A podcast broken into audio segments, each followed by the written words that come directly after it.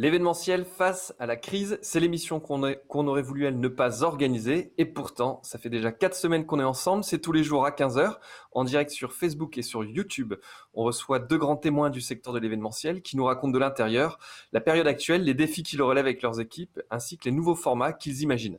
À leur côté, WizEven se mobilise pour la filière pour créer ce temps d'échange et essayer de ressortir tous ensemble plus fort. La parole est donc aux organisateurs d'événements.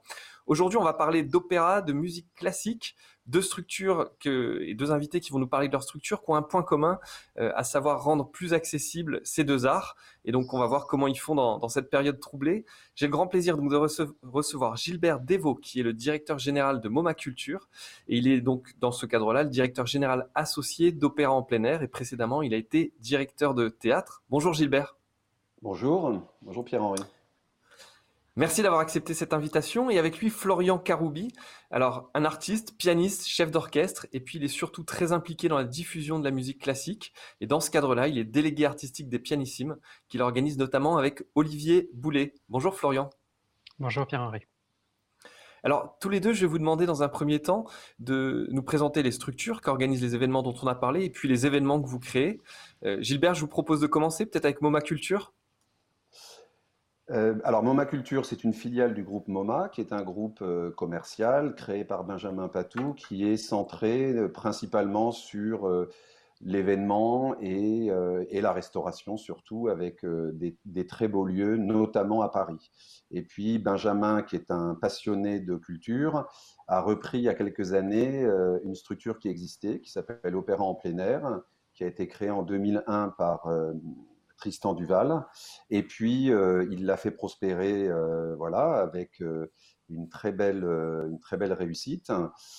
et il y a un an, il cherchait un chef d'entreprise culturelle pour reprendre la direction d'Opéra en plein air, en céder une partie du capital, ce qu'on a fait. Maintenant, j'ai pris la gérance et, et, une partie du capital de cette structure pour, voilà, pour continuer l'aventure d'Opéra en plein air, tout en pilotant quelques projets euh, au sein de Momba Culture, notamment euh, un cours de théâtre qu'on a créé avec Elie Chouraki, un peu de production de théâtre, où l'année dernière, quand il y avait encore un festival d'Avignon, on est parti avec Alexandre Brasseur euh, jouer son, solo qui s'appelle Les Funambules.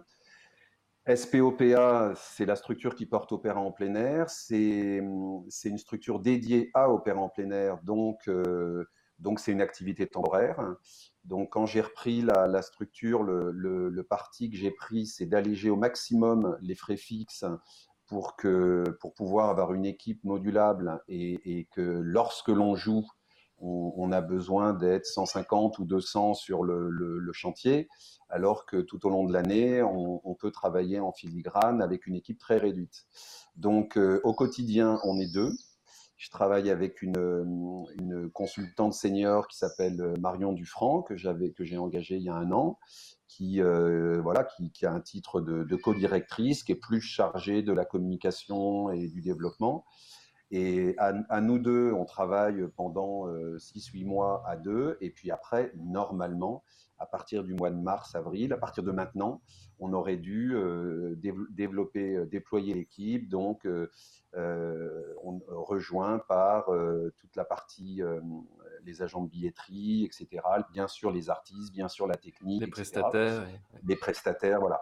tout au long de l'année, en fait, on travaille avec des, des partenaires graphistes, de la com, etc qui sont euh, qui sont pas des salariés, qui sont des des, euh, des, des partenaires privilégiés et euh, avec des contrats à l'année. Mais voilà, l'équipe fixe est très réduite. Et puis après, après quand, quand, quand, les chantiers se jouent, il y a 80 personnes sur le plateau, à peu près 50 musiciens qui viennent de, de, de l'orchestre d'Anne Gravoin dirigé par Anne Gravoin, une trentaine de chanteurs entre les solistes et les choristes, et puis derrière, c'est euh, voilà tous les régisseurs, etc., la partie technique, toute la partie village, euh, le personnel d'accueil, C'était la...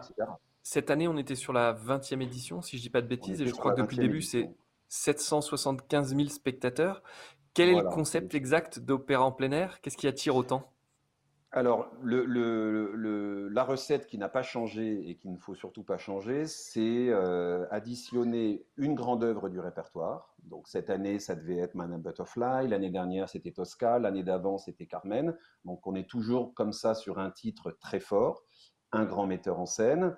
Et cette production est présentée en plein air l'été dans le cadre de sites patrimoniaux exceptionnels donc nos partenaires, c'est la Cité de Carcassonne, c'est l'Hôtel national des Invalides, c'est le domaine de Saint-Germain-en-Laye, c'est euh, le domaine départemental de Sceaux, etc., le château de Gerbet-Villers, et puis euh, voilà, différents lieux comme ça.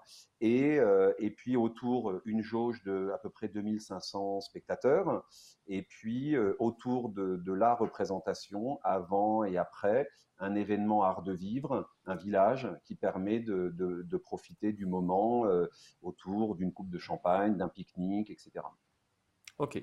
Florian, est-ce que tu peux nous parler des pianissimes et euh, pareil, la structure qui est derrière les pianissimes et puis les, différents événements et actions que vous avez au cours de, au cours de l'année? Oui. Alors c'est une structure euh, plus petite.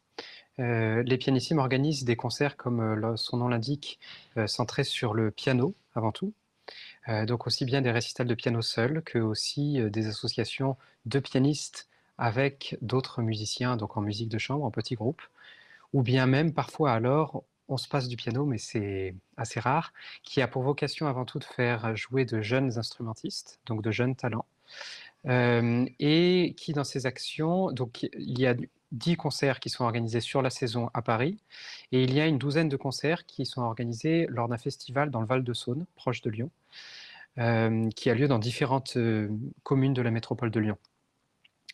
Euh, il y a pas mal d'actions pédagogiques qui sont associées, notamment bien sûr des concerts scolaires, mais aussi un concert où on fait jouer des amateurs en partenariat avec un professionnel et d'autres actions de ce genre-là.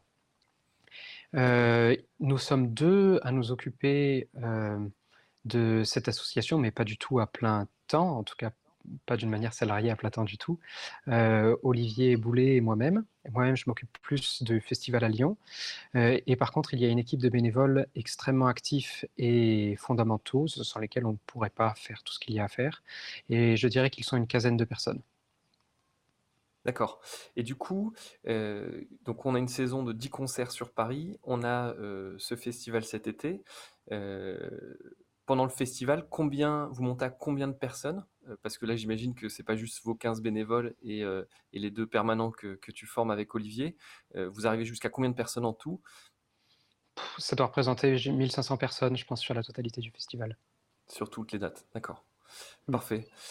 Gilbert, on parlait de, de, MoMA Group. Si on peut en dire un tout petit mot avant, donc j'imagine que l'activité elle est extrêmement impactée par cette crise puisque les restaurants sont fermés, c'est beaucoup de restaurants, des lieux événementiels qui ne sont pas loués. Euh, quel est l'impact que potentiellement peut avoir cette crise sur euh, le groupe, sur la partie culture?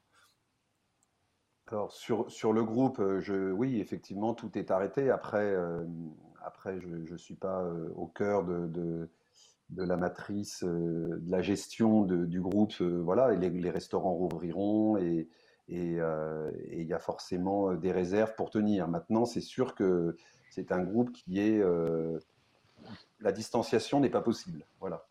Donc sur sur la culture. de toute façon, Benjamin avait déjà commencé à, m'associer. voilà, il reste, il reste partenaire et associé d'Opéra en plein air. Là, par exemple, la décision de reporter, euh, on l'a prise ensemble. Euh, je l'ai consulté, on a échangé là-dessus, et il reste, euh, voilà, il reste associé, il reste partenaire. Après, c'est un soutien, mais je pense que son énergie, il va plutôt la mettre sur, sur, le, groupe. sur le cœur du groupe que sur ses activités voilà, de spectacle qui sont plus proche de sa passion que de son que de son, son cœur d'activité. que, de la source de revenus euh, que de l'activité immédiate du groupe quoi. Voilà. Mais il reste présent et solide et, et euh, de très bons conseils et, et voilà c'est un, partenaire euh, indispensable. Et de toute façon quand on quand je l'ai rencontré c'était tout à fait ça le deal. C'était un projet. Il cherchait un, un chef d'entreprise pour, transmettre le bébé et voilà. Et je, je, je savais à quoi je m'en tenais Si on entre dans la, décision de report, euh, j'ai compris que vous aviez le nez creux en réduisant au maximum les, charges fixes avant l'arrivée de, ce virus. Comment la décision a été prise? Quelles ont été les décisions d'ailleurs? Parce que je crois qu'il y a eu un premier report et puis finalement une, annulation. Est-ce qu'on peut avoir un peu le, le processus qui a été mis en place pour décider? Alors, moi, de mon côté, euh, je n'ai rien vu venir. C'est-à-dire que je regardais rétrospectivement, euh, bon, euh, voilà, janvier, février, euh, on entendait bien sûr la rumeur monter, etc. Mais moi, j'étais plutôt dans, dans, l'idée que ça, ça, pouvait être comme la dernière crise, la dernière flambée d'Ebola en Afrique, que ça, que ça s'arrêterait aux portes de l'Asie et, et qu'on serait épargné, qui était d'ailleurs une des, une des thèses qui était plus ou moins porté par, euh, euh, voilà, par le gouvernement. On n'avait pas du tout la sensation qu'il fallait se préparer à tout ça. Euh, et d'ailleurs, le, moi, la vraie prise de conscience, c'est quand il y a eu le premier discours du président. Et le, le, jeudi soir, je l'ai écouté, mais je, descendais du train, j'étais à Nancy dans la journée, j'étais en réunion au conseil départemental de Meurthe-et-Moselle, euh, j'étais en repérage dans les hôtels, j'étais avec le, propriétaire du château, avec France, euh, Bleu localement, etc. Donc on, la veille, j'étais euh, au Châtelet. La vie continuait. Je ne sais pas, peut-être que c'est une espèce de, façon de, déni, mais jusqu'à ce discours, voilà. Et puis à partir de là, ça a été très vite, puisqu'en 24 heures, euh, voilà, les élections municipales qui paraissaient naturelles devenaient complètement euh, absurdes. Et puis, euh, et le lundi soir, quand il y a eu le deuxième discours, bon ben voilà, on, est, on, rentrait dans le confinement et on basculait dans une autre époque. Moi, à ce moment-là, je pensais, et j'ai parlé à tous mes partenaires, je me souviens avoir eu Benoît Battistelli, le, maire adjoint à la culture de Saint-Germain, j'ai eu Gérard Beckerman, le président d'affaires, qui est un des, un de, nos, soutiens privés. J'ai eu euh, euh, le, cabinet de, Patrick de Védjian qui, n'avait pas eu, euh, n'était pas encore malade et disparu tragiquement. Enfin voilà, tous les partenaires, ont s'organisé et moi j'étais dans une dynamique en me disant ben, les dates du mois de juin, je vais les déplacer, juillet, août, septembre, etc. Et ben, voilà, après dans une ambiance un peu, un peu flottante où il faut tout réorganiser, on refait des plannings, etc. etc. Et puis et puis, euh, j'ai beaucoup consulté, j'ai beaucoup parlé, j'ai eu euh, pas mal de copains, directeurs de théâtre, le président euh, du syndicat des théâtres privés, Pierre Beffette qui dirige Avignon Off, etc. Enfin, pas mal de, aussi des acteurs du secteur tourisme qui avaient des connexions avec le ministère. Et de plus en plus, on voilà, monté la rumeur que, que ce serait impossible de jouer. Et moi, la décision, je l'ai prise le soir du discours de. Alors, il y a eu le troisième discours du président, du président de la République, où là, il a acté le fait qu'il n'y aurait pas de grands événements euh, avant le 15 juillet. Donc, euh, donc là, ça voulait dire pour nous annulation du festival de Carcassonne. Donc ça, c'était un, c'est un partenaire, enfin annulation, report du festival de Carcassonne, qui reporte à l'année prochaine. Là, ça a changé euh, beaucoup de choses. Et puis juste après, le discours du, Premier ministre qui clairement euh, laissait entendre que voilà, les choses allaient être compliquées. Donc là, on, a pris la décision avec Marion Dufranc, euh, la co-directrice, de reporter. On en a parlé avec Olivier Desbordes, etc., avec Anne Gravoin, avec toute l'équipe, avec tous les partenaires. Et je dois dire qu'à partir du moment où la décision a été prise, ça a été un soulagement. Euh, d'arrêter de, tourner en rond, de, voilà, d'avoir l'impression de, maîtriser aussi, d'avoir l'impression de maîtriser exactement, et puis de, et puis, et puis voilà, et puis de remettre l'énergie sur l'année d'après, euh, commencer à poser les dates pour 2021, rappeler les, les, lieux qui, voulaient venir, euh, voilà, etc., relancer la tournée, relancer tout. Et là, voilà, la situation n'est pas facile puisqu'on on perd l'édition, mais, euh, mais au moins on sait, euh, on a une feuille de route et on, peut, on sait où mettre de l'énergie. Florian, la décision de votre côté sur les pianissimes, elle s'est faite aussi en, plusieurs temps, en fonction des annonces, de l'évolution de la situation. Et, euh, puis pareil, le même sentiment, une fois que les décisions sont prises, de maîtriser?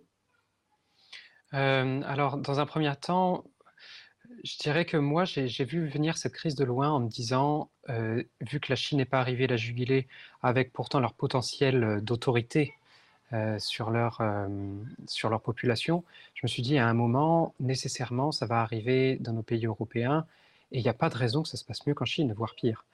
Mais par contre, je, n'ayant aucune expérience de ça, comme personne, ou les gens qui sont intéressés à ce sujet-là, on n'avait pas envisagé comment ça allait se passer. Enfin, même le confinement, on n'y pensait pas vraiment.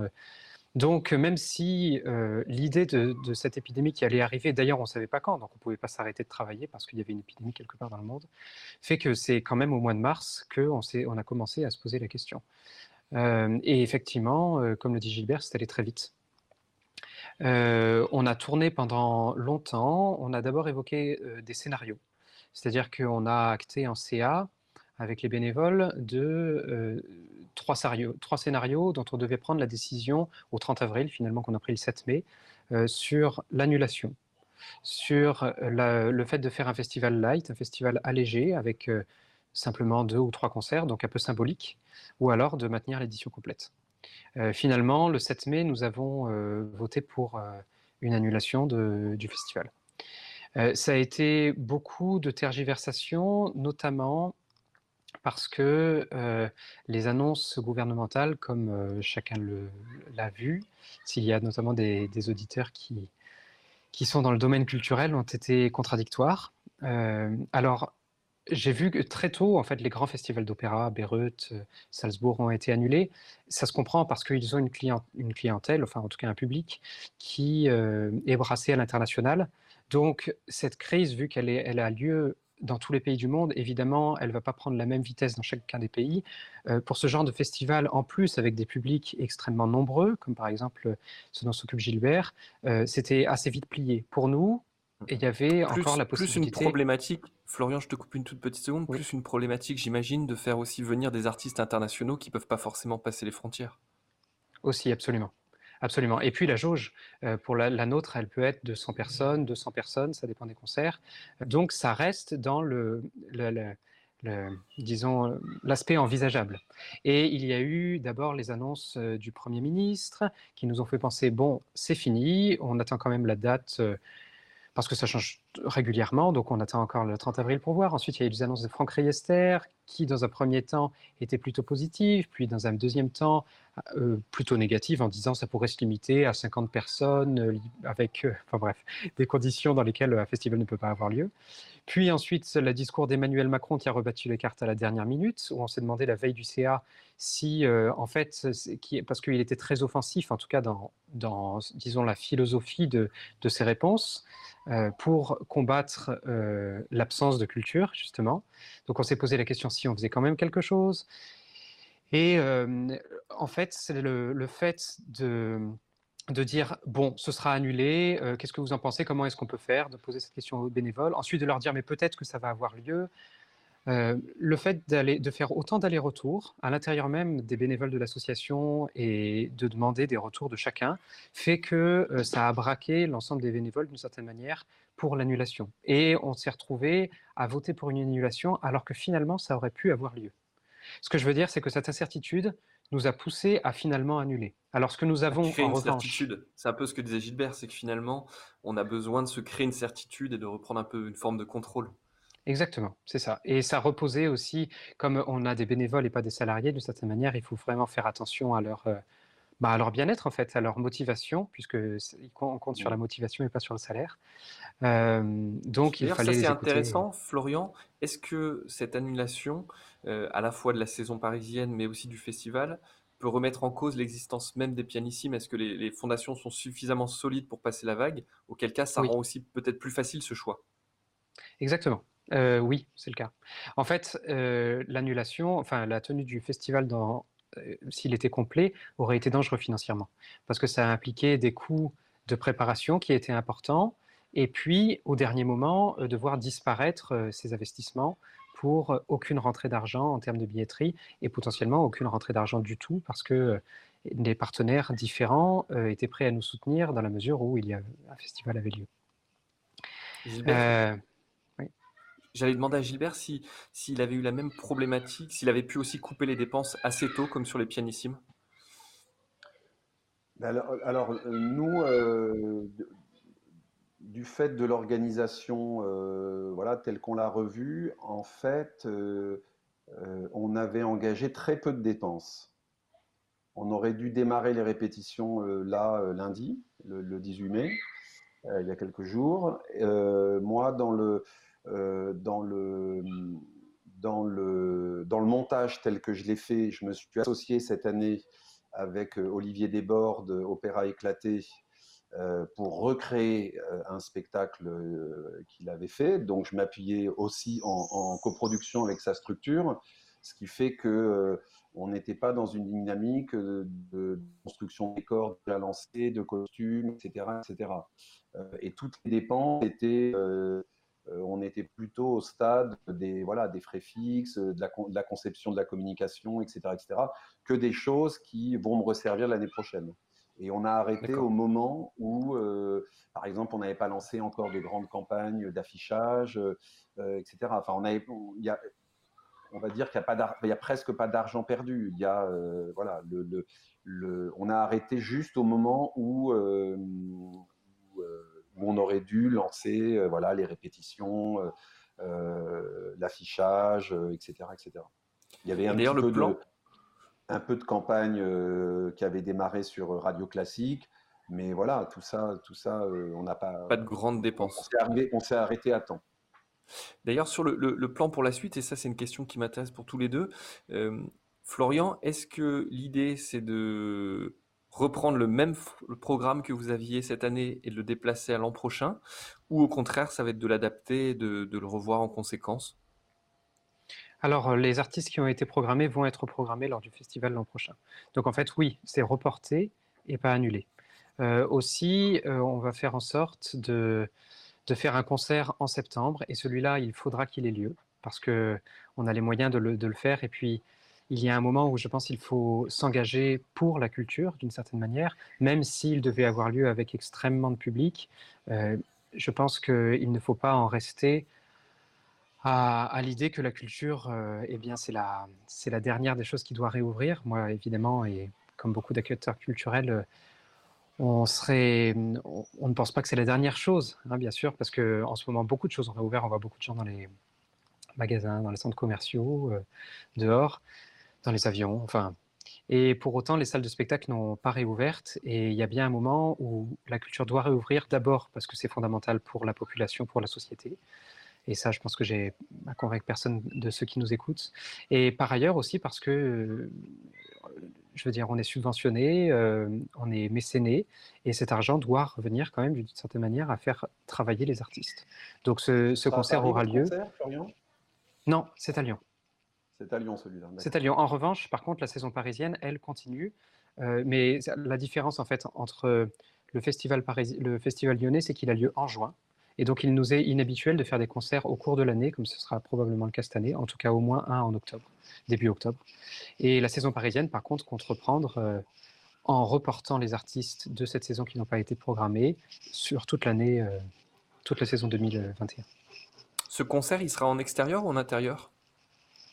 Il sera en intérieur, parce que ce sera euh, en octobre et il y a trop de, de peur par rapport au, alors, il y a toujours la possibilité de le, ouais, la météo. Il y a toujours possibilité de prévoir l'extérieur et de le rabattre à l'intérieur. Ça pose la question du coup du piano, parce que ça, ça revient à louer deux pianos en fait. D'accord. Et combien de personnes sont attendues? Euh, On verra. Il y a il y a, on a la possibilité d'en avoir 300. Après, probablement, la jauge sera plus réduite. Difficile de savoir euh, comment les choses vont évoluer de ce point de vue-là. Gilbert, de votre côté, cette saison, en tout cas cette saison d'opéra en plein air, euh, l'idée c'est également de la décaler, c'est-à-dire le spectacle qui a été conçu avec Olivier Desbordes, c'est de le faire l'an prochain dans la même euh, configuration. Oui, oui, c'est un report. Euh, c'est un report. bon, il y aura peut-être des, solistes pas libres ou des chanteurs ou des musiciens, mais c'est un report. C'est le même spectacle, la même affiche. Tout le travail qui a été fait reste d'actualité. Et, les mêmes lieux? euh, a priori les mêmes lieux. alors euh, là, en ce moment, euh, je, m'occupe, je m'active pour caler le calendrier, ce qui n'aura jamais été fait aussitôt dans l'histoire d'opéra en plein air, parce qu'en général, c'est plutôt octobre-novembre, voilà. Donc, j'aimerais arriver en juillet, au plus tard en septembre, à réouvrir la billetterie pour pouvoir, voilà, pour le moment, les spectateurs on leur a annoncé que c'était reporté, ils attendent, mais moi je, voudrais au maximum, bien évidemment, que, les spectateurs, d'ailleurs c'est la majorité nous le demande, nous le disent, qui reportent leurs billets. voilà. Et, et, les mêmes lieux, a priori, les mêmes lieux, a priori, tous les partis. Saint-Germain s'est déjà calé avec eux. Carcassonne s'est calé. Et, les lieux, vous, les, vous, les, vous les louez ou ce sont des, ou c'est eux qui vous demandent de venir parce que ça permet d'animer un domaine, ça permet de le mettre en lumière? Ça dépend, j'imagine. Il y a, il y a, oui, il y, a tous les, il y a tous les cas de figure. En général, euh, en général euh, par exemple, Saint-Germain, Saint-Germain voulait euh, qu'Opéra en plein air vienne chez eux, vienne au château. Donc, c'est une volonté de, du maire. Arnaud Péricard et de son adjoint Benoît Battistelli. Ils avaient sollicité Tristan et puis voilà, il y a eu Carmen, il y a eu Tosca et, et pour eux c'est c'est vraiment un projet culturel et pour eux, c'est vraiment offrir aux, habitants de Saint-Germain l'opportunité de voir un opéra au moins une fois dans l'année, parce qu'ils savent très bien que même si c'est Saint-Germain-en-Laye euh, et qu'on peut penser que c'est une, cité de, l'ouest parisien un peu bourgeoise, euh, il y, a, aussi euh, des, endroits plus... voilà, tout le monde ne va pas à l'Opéra de Paris.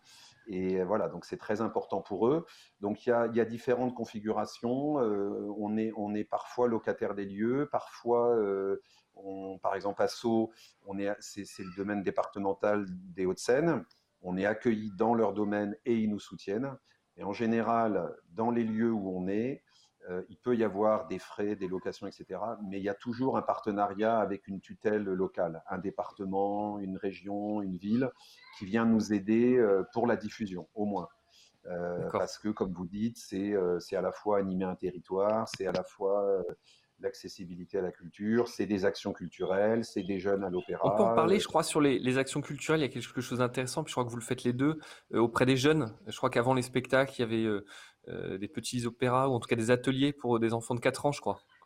Alors nous, on a, on a instauré l'année dernière des Piccola Opéra. Euh, donc les samedis euh, en matinée à 16h, des petites formes de, 30-40 minutes avec des artistes qui, qui, se sont spécialisés dans, le, dans, voilà, dans ce jeune public. Et cette année, on devait faire ça avec, euh, avec une, une, compagnie qui s'appelle euh, Apéro, Opéra Apéro, qui est basée dans le 93. Euh, et, et on, le refera l'année prochaine, parce que ça, l'année dernière, on l'a inauguré et ça a très très bien marché. C'est aussi une manière de faire venir des parents voilà, qui viennent avec leurs enfants, qui découvrent l'opéra. Et puis en parallèle de ça, et en parallèle surtout en autour des, représentations du soir, tout un travail qui est fait avec les écoles, les collèges, les lycées, les lycées professionnels, euh, soutenus par euh, les tutelles. Et euh, là-dessus, on a un partenariat ciblé de la Caisse d'épargne d'Île-de-France. Et l'objectif cette année que nous aurions atteint, c'était de faire venir 1000 jeunes à l'opéra. Et voilà, donc on reportera ça l'année prochaine, mais on a voilà, on a on a ce programme 1000 jeunes à l'opéra qui qui avait qui avait reçu beaucoup d'échos euh, et de soutien et, qu'on fera l'année prochaine, qui se fera. Mais euh, voilà. Je crois que c'est Florian sur les pianissimes. Votre slogan, c'est le, euh, c'est un coup de jeune dans le classique. C'est le slogan des pianissimes. Ah, c'est bien ça. et qui décrivent comme ça avec des concerts pas comme les autres, des artistes qu'on ne voit pas ailleurs, des lieux insolites et intimes, une prise de parole des artistes pendant le concert et cette approche de démocratiser et puis de le proposer au plus grand nombre, que ce soit des jeunes ou différents milieux, ça résonne chez vous, je crois. Oui, oui, enfin, je, voudrais juste faire une petite parenthèse à propos des jeunes publics et après je, parlerai de ça tout à fait. Euh, sur les jeunes publics dont on parlait à l'instant, euh, on a eu beaucoup de difficultés justement à propos des concerts scolaires parce que les concerts scolaires euh, impliquent notamment la location d'un car, le fait de confiner les enfants, enfin dans, un car et ce genre de choses, qui vite est apparu comme impossible. Donc c'est la première chose finalement qui demandait à être aménagée, sinon annulée. on a souhaité annuler le festival de Lyon, comme je vous l'ai dit, mais on a souhaité garder une chose, le fait de faire venir un intervenant musicien, par exemple avec moi, directement dans les classes. Euh, eh bien, euh, vous savez, comme les situations dans les écoles en ce moment sont compliquées, contradictoires, euh, difficiles, même cela, de se déplacer avec un musicien dans les classes en ce moment, et cela fin juin, donc dans un certain temps, semble impossible, en fait, parce que les mesures sont tellement strictes que le fait de faire venir un musicien impliquerait d'enlever un enfant. Comme il y a euh, des, demi-classes, euh, ça créerait forcément des inégalités au sein même d'une école si on n'allait pas voir l'ensemble des demi-classes, donc c'est-à-dire énormément d'enfants prévus, il n'est pas possible dépêcher un musicien sur toutes ces classes. Et on arrive très vite à des difficultés sur plein de points extrêmement difficiles en ce moment par rapport au jeune public. Euh, sinon, par rapport, d'une manière générale, à la démocratisation de la musique, bah, pour moi, c'est une, une évidence. Et, et je suis aussi pianiste, et donc je peux en parler de, ce point de vue-là. Euh, j'ai jamais eu l'impression que ça pouvait être autrement, d'une certaine manière. Alors, bien sûr, les concerts, les récitals euh, dans lesquels le, pianiste euh, venant de l'international arrive, joue son concert sans dire un mot et s'en va, bien sûr, ça doit avoir une place. Et moi, moi-même, je vais voir ce genre de concert quand c'est des artistes qui m'intéressent et, et j'ai des souvenirs fantastiques et d'ailleurs, je ne souhaiterais pas que ce pianiste nécessairement prenne la parole. Mais en tout cas, à chaque fois que moi-même je fais un concert, je parle et, si j'ai la possibilité de faire d'autres actions qui peuvent amener le public d'une manière moins, entre guillemets, directe que simplement lui donner de la musique sans rien d'autre, euh, sans parole, sans échange, sans activité, euh, eh bien c'est toujours un plus. Dans le cadre des pianissimes, oui, il y a effectivement la rencontre avec l'artiste qui est systématique. Euh, et puis, comme je vous le disais, il y a euh, ben, des activités pour mettre en lien avec les amateurs et ce genre de choses d'une manière générale. Alors Florian, là on parlait de la, rencontre avec l'artiste, un univers intimiste, et puis euh, en préparant un peu le, point, j'avais échangé avec Olivier Boulet, donc qui, euh, est l'un des fondateurs des Pianissimes et qui travaille avec toi. Il m'évoquait euh, le fait qu'il se posait la question du fait de l'incapacité de remplir les salles à partir de septembre, octobre, d'innover et de proposer des événements retransmis en direct sur différentes plateformes. Est-ce que tu peux nous en dire un peu plus? Et puis quelle est la, logique derrière? Est-ce que c'est une logique économique? Est-ce que c'est une logique de partage? Comment, vous voyez la chose? Euh, Pour être tout à fait honnête, c'est un point de divergence entre euh, Olivier et moi. Enfin, divergence. On, en parle d'une manière très amicale, mais euh, on n'est pas tout à fait d'accord. Alors, je pense que je peux pour autant parler de ses, c'est intéressant, au contraire. son idée. Oui, bien sûr. alors, c'est une logique économique, bien sûr. C'est-à-dire que avec une billetterie limitée à la moitié de sa jauge, voire moins, parce que c'est pas encore très clair ce que signifie un mètre de distanciation sociale dans une salle de concert, eh bien, il faut quand même arriver à avoir une rentrée d'argent. Donc, il s'agirait effectivement de faire des vidéos dont l'entrée serait payante comme pour un concert. Avec, je me suis pas énormément intéressé à la question parce que ça, concerne la, la, saison parisienne et c'est pas trop mon point de vue, comme je vous le disais tout à l'heure. Mais après, d'autre part, ça implique un coût, parce que pour faire une vraie vidéo professionnelle, c'est quand, ça coûte évidemment de l'argent, il faut rémunérer les gens qui la font, euh, et il n'est pas certain, et en tout cas c'est à l'étude, que ce soit quelque chose qui soit rentable. Mais l'aspect économique est important. Et aussi, c'est une demande des publics, votre public que, que vous connaissez, j'imagine assez bien, vous a remonté ce... Je ne crois pas, non. Je ne crois pas. Enfin, en tout cas, pas, pas à moi directement. Mais c'est aussi la volonté de s'aligner en fait sur un certain nombre de festivals, de ne pas disparaître et de ne pas paraître, enfin, ringard, de ne pas, oui, rester à la traîne en fait de certaines évolutions de société. Par ailleurs, mon point de vue, c'est que en ce moment, les, en tout cas dans le domaine de la musique classique, on a accès en allant sur YouTube et sur d'autres plateformes, mais surtout sur YouTube, à, aux plus grands interprètes. Parce que nous, on joue donc un répertoire qui a souvent déjà été écrit. Euh, et il y a déjà, une sonate de Beethoven a déjà été interprétée dans son histoire peut-être des millions de fois, et il y a des milliers de versions sur YouTube par les plus grands interprètes de l'histoire. On peut très bien Est-ce que toi, Florian, as, tu, as, tu as fait comme d'autres artistes, euh, on l'a vu dans peut-être plus des musiques actuelles, euh, fait ce qu'on qu pourrait appeler des concerts à la maison en tant que pianiste? Alors j'ai fait une vidéo, mais je ne peux pas dire qu'elle ait été vraiment publiée sur YouTube. Euh, donc non, je ne l'ai pas fait. Alors je dis pas que c'était complètement négatif. Hein. Bien sûr, il y, a, des choses très positives à ça, du fait que bah, les gens ont quand même été en contact avec la musique, voient que les artistes sont... Ça permet de garder le contact, en fait, voient que les artistes sont toujours actifs. Euh, euh, ça permet peut-être que certaines personnes découvrent cela pour la première fois, c'est possible.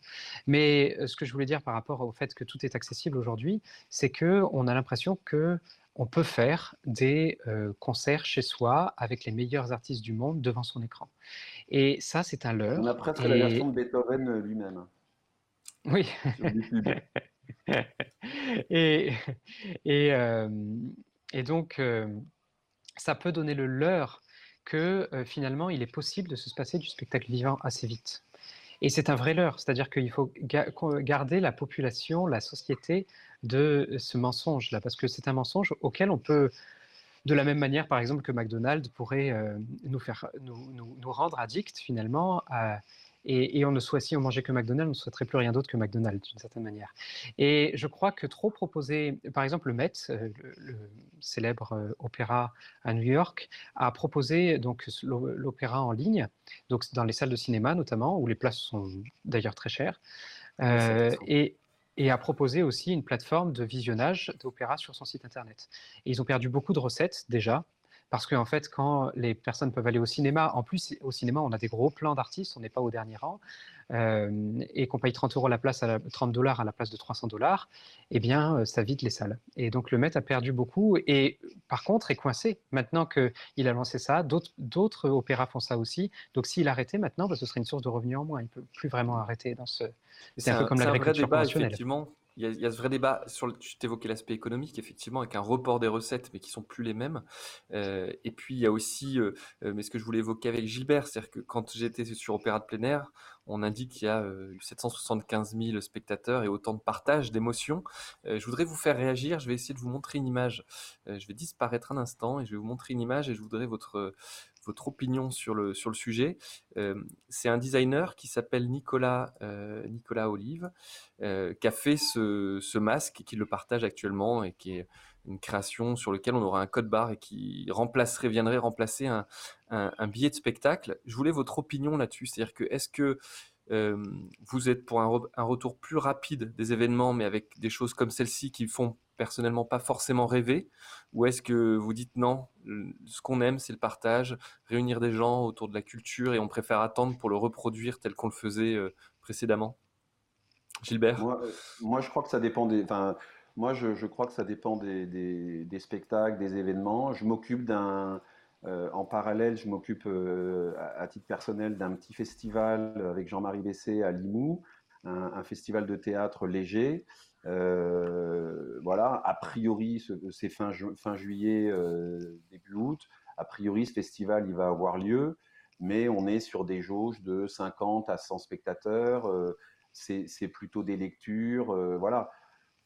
et on sait qu'on pourra adapter en fonction de, des, dernières règles, voilà, sauf, catastrophe, si la pandémie, bon, voilà. Mais disons, on, et, et, ce type de festival, ça me paraît tout à fait faisable d'adapter, euh, voilà, un spectateur sur deux, à la limite, les gens viennent avec leur masque. Aller au cinéma tout seul avec un masque, ça ne me pose pas de problème. Opéra en mm. plein air, pour le moment, j'arrive pas à imaginer. Euh, d'ailleurs, une, une, des, une des décisions, euh, que, une des premières décisions, enfin, ce qui a aidé à prendre la décision, c'est ce que disait Florian, c'est comment on met 50 musiciens dans une fosse. en respectant, en respectant la distanciation, avec des soufflants qui postillonnent forcément, et puis, euh, comment on fait une mise en scène si, euh, voilà, si on n'a pas le droit de jouer Madame Butterfly euh, sans se toucher, sans s'embrasser, sans se. Enfin voilà, le théâtre, l'opéra, c'est aussi de l'opéra, c'est aussi du théâtre. Donc il y a de la sueur, il y a de la salive, il peut y avoir des baisers, des empoignades, etc. Et c'est pas possible d'aller corriger une mise en scène, c'est ridicule.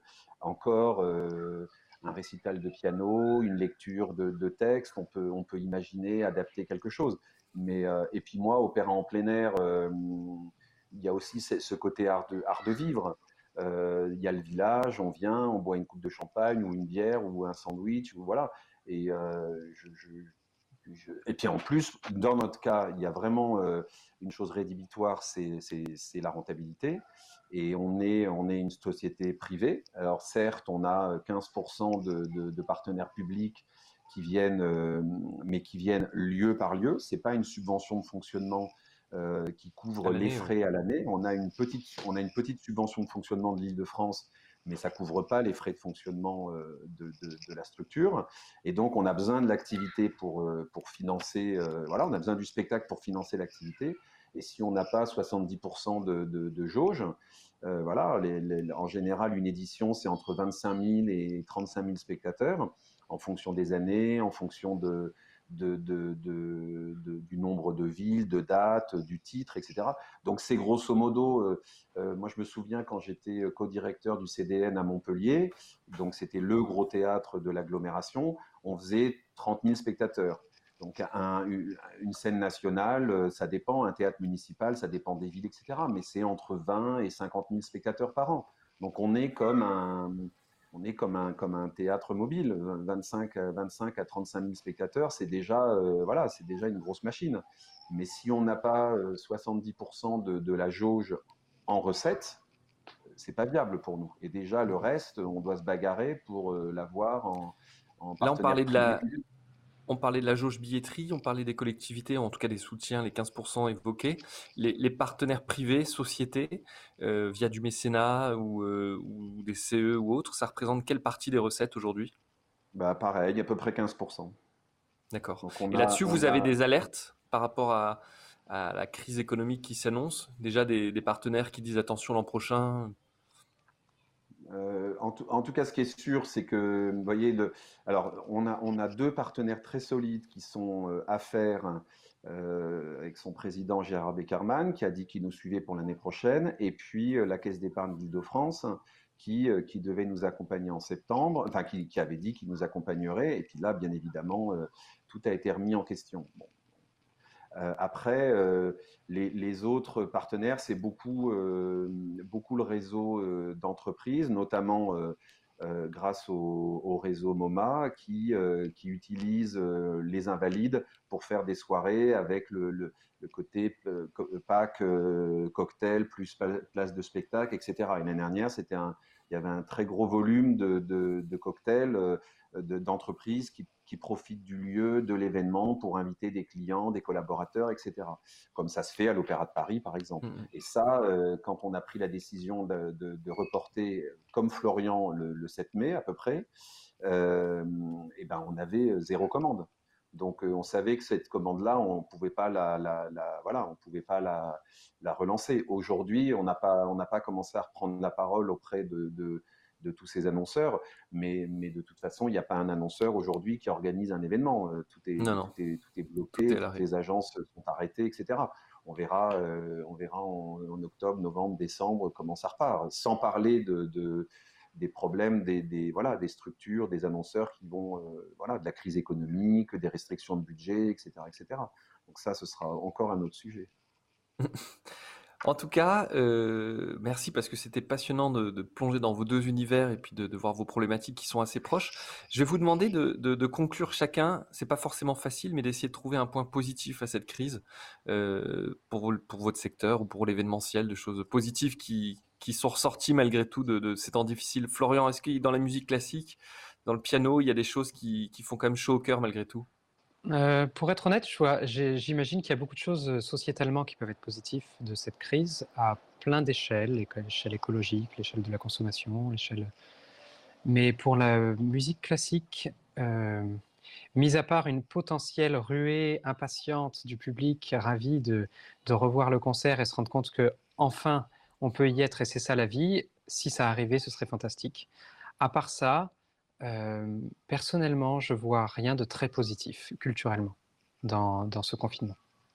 Même si ça peut être l'occasion, peut-être aussi des gens de s'être recentrés pour ceux qui, parce qu'il y en a qui ont plus travaillé, mais pour ceux qui ont moins travaillé sur des, un recentrage sur, le, sur la culture, sur ce qui est essentiel dans leur vie, et peut-être que ça va amener du public, c'est possible. On peut imaginer cet élargissement. On est en train de faire, euh, et on la présentera le 3 juin, on a fait, on fait une enquête avec l'IFOP, et dans lequel il y a une des questions auprès de 1000 Français représentatifs, il y a une des questions, c'est sur le manque ressenti euh, et la conséquence de ce manque ressenti, euh, à savoir est-ce que les gens, au contraire, du fait d'un manque, d'avoir eu ce manque, vont se ruer, et comme on le souhaite, et comme tu le souhaites, j'imagine, sur des événements. donc ça sera intéressant, on le présentera le 3 juin. Gilbert, qu'est-ce qu'il y a de positif dans tout ça? Alors, de positif, euh, de positif euh, le positif, ça sera quand, quand, quand, il y aura le retour euh, à la vie complète. Moi, je suis persuadé que je suis persuadé qu'on retrouvera, qu'on retrouvera les concerts, qu'on retrouvera les salles, qu'on retrouvera le plein air, qu'on retrouvera le, le plaisir d'être ensemble pour écouter, pour écouter un pianiste, pour écouter un opéra, regarder une pièce, etc. Je suis persuadé que tout ça reviendra. Le positif, il est alors positif et négatif.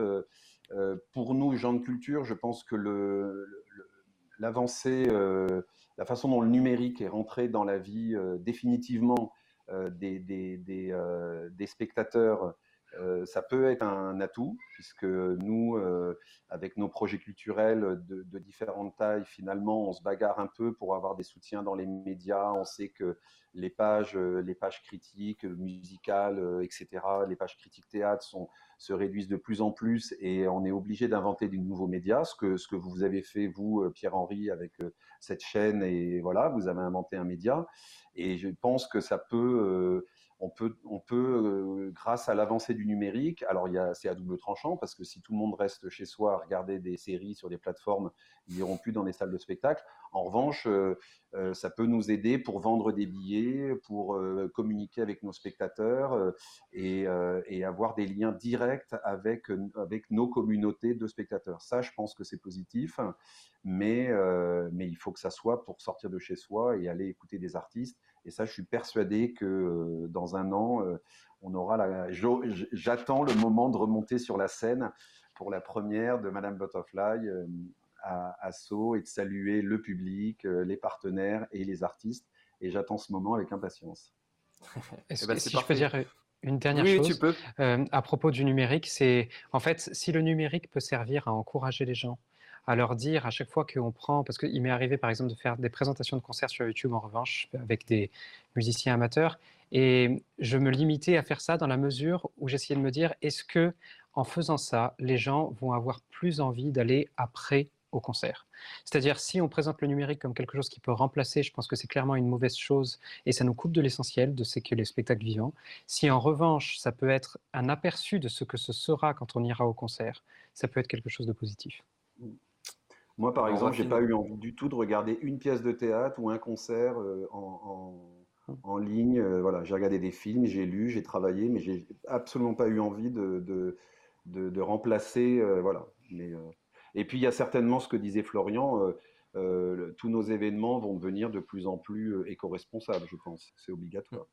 Eh ben, ça me fait une transition toute, toute parfaite puisque demain on reçoit Julien Sauvage qui est le directeur de Cabaret, Cabaret Vert qui est un, festival qui a un engagement très fort sur le développement durable, l'écologie, euh, et il nous en parlera dans ce contexte.